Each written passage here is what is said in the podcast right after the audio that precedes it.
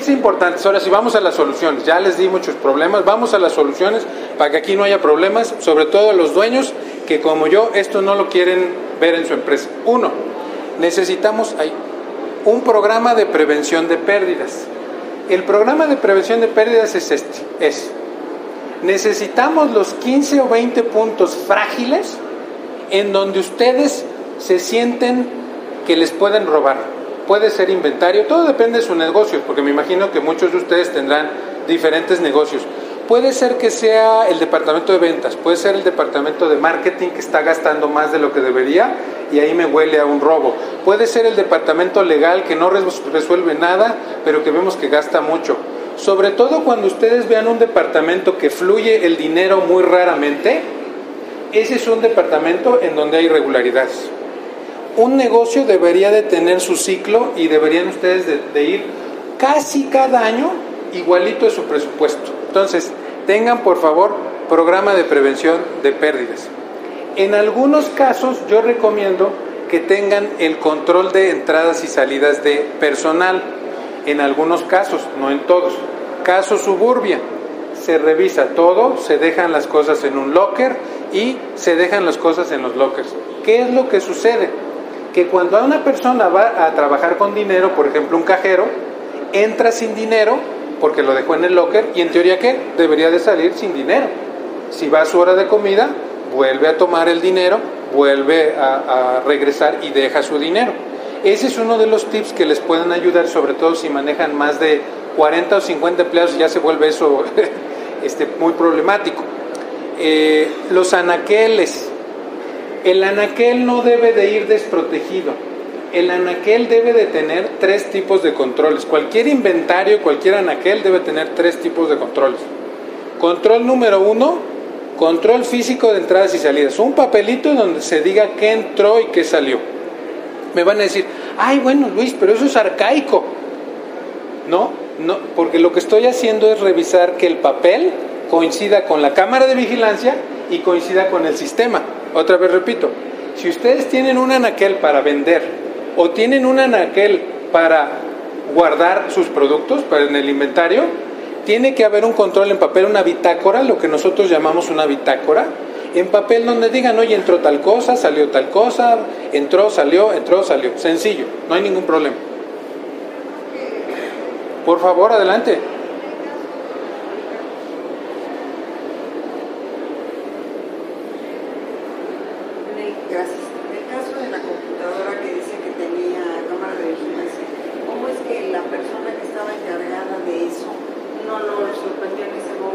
Porque resulta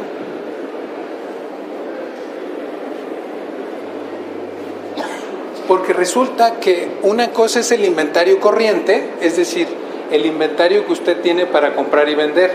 Ese es el que normalmente controlamos. El inventario para comprar y vender es el que usualmente controlamos. Pero usted tiene muy buena pregunta en el, eh, en el sentido de que también se puede hacer un inventario de activo fijo, que es el que, el que... Lo que pasa es que nosotros tenemos personal por la laptop que tiene que salir y a veces usa la laptop y a veces no. Entonces deja en su escritorio libre eh, y era la hora de la comida, porque de verdad que el, que va a robar estudia la empresa. Eh, los puntos más graves es cuando la hora de la comida, la hora de la entrada y la hora de la salida porque empieza a llegar mucha gente, entonces cualquier colado puede llegar y puede infiltrarse dentro de la empresa. Sí. Sí, tenemos la cámara de vigilancia.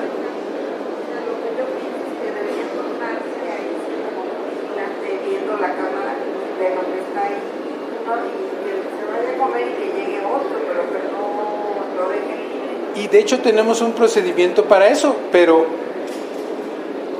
lo que sucede es que va a haber un día en el que uno se descuide. Mi punto con esto es, necesitamos, bueno, a partir de eso se han hecho redundancias, pero es decir, en vez de que haya un responsable, ahora hay dos responsables. Porque imagínense, ¿qué pasa si un día uno se enfermó, el responsable de eso se enfermó? Entonces no llegó, su control desapareció totalmente. Entonces, nosotros aplicamos una serie de redundancias, inclusive sabíamos quién se robó la computadora, quién era, dónde estaba, lo decidimos no actuar en contra de él. Mi punto es, eh, no, mi punto con esto es que eh, era una computadora pequeña, no era una computadora... Eh, podría yo platicar el, caso a, grandes rasgos. En este caso en lo particular decidimos nosotros no, no actuar fue un tema de, eh, decisión directiva que, tuvimos nosotros. Eh, no era de, dentro de la empresa, era de fuera de la empresa. Ese creo que fue era una persona externa a la empresa. ¿Iba usted a comentar algo? Sí, sí. que podría ser una persona, buenas tardes, que podría ser una persona interna de la empresa o externa, pero entrar y analizar a cada uno. Ese es el punto y ver los movimientos de cada uno. Esto se ajusta. Los vigilantes, claro. los vigilantes, eso le voy a comentar. Eh, ¿Sí? Entonces, este, a veces son cómplices, tanto el uno como el otro. Y, entonces, aquí yo creo que cabe que como empresarios pues siempre tengamos bien remunerados a nuestro personal. Y los ajustes, y le voy a decir una cosa, lo que dice la señora, sí, claro, yo estoy hablando de robos, pérdidas y mermas, a mí me pasó. Mi punto es que esto, si a los vigilantes se les va que supuestamente los contratamos por outsourcing y nos tienen que responder, tenemos que ir ajustando nuestros procedimientos a medida que, va pasando. Que nos van a seguir pasando cosas, nos van a seguir pasando cosas. Lo importante es la reducción. Desaparición no existe. ¿eh? Podemos reducir del 6 al 1%. Desaparecerlo totalmente, tendríamos que estar ocho vigilantes y con controles de... Ese sería lo que yo vería como complicado y estoy totalmente de acuerdo. Algunas de las cosas que han hecho es, por ejemplo, los anaqueles con, no sé si habrán visto que ahora los anaqueles de farmacias están cuidados por seguridad, o sea, ya nada, no nada más son entradas y salidas, son vigilantes en los anaqueles, sobre todo en farmacia. Eh, anaqueles con seguridad o vigilados, hay unas cámaras a los lados de los anaqueles en donde se ve el flujo de cada uno de los anaqueles o los que yo les decía, algún tipo de mecanismo de control como las etiquetas de radiofrecuencia.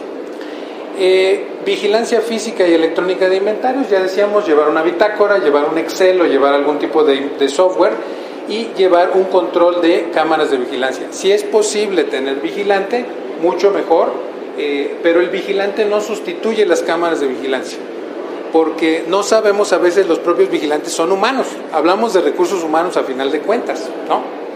Bueno, el entrenamiento es importante, que la gente de la empresa reconozca cómo se comporta el, el delincuente. Tenemos que saber cómo se comporta un delincuente. El delincuente sospechoso pregunta, hace muchas preguntas. Podemos tener un entrenamiento específico para que la gente sepa cuando alguien está robando. Eh, investigar y resolver los asuntos hay que aplicar la ley. Es decir, ustedes deciden si procede o no procede dependiendo de la gravedad. Eh, la mayoría de las tiendas departamentales se van directo a las demandas, por mínimo que sea, por el mensaje que se, eh, que se manda. Esto tiene mucho que ver con ustedes, cómo ven esa política. creo que es decisión de cada quien cómo proceder legalmente o no proceder legalmente. ¿Qué recomiendo yo? Si es robo interno, eh, dar un acta administrativa y a la segunda, adiós. Eh, si ven un clan, si ven un tipo de clan, tratar de cambiarlos de área o de romper lo más posible el clan. Señor Iván, usted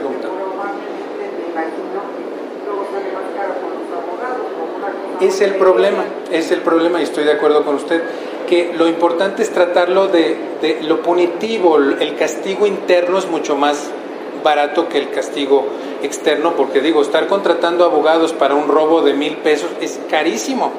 El abogado promedio le va a cobrar por hora mil pesos. Exacto, luego ni recibo de honorarios dan. bueno, algunas historias, vean por ejemplo esto, ¿a qué hora del día fue? 2.24, una tienda de maletas. Eh, la, una de las personas que estaba eh, enseñando las maletas se descuidó un segundito, se dio la espalda y miren cómo metieron la mano inmediatamente.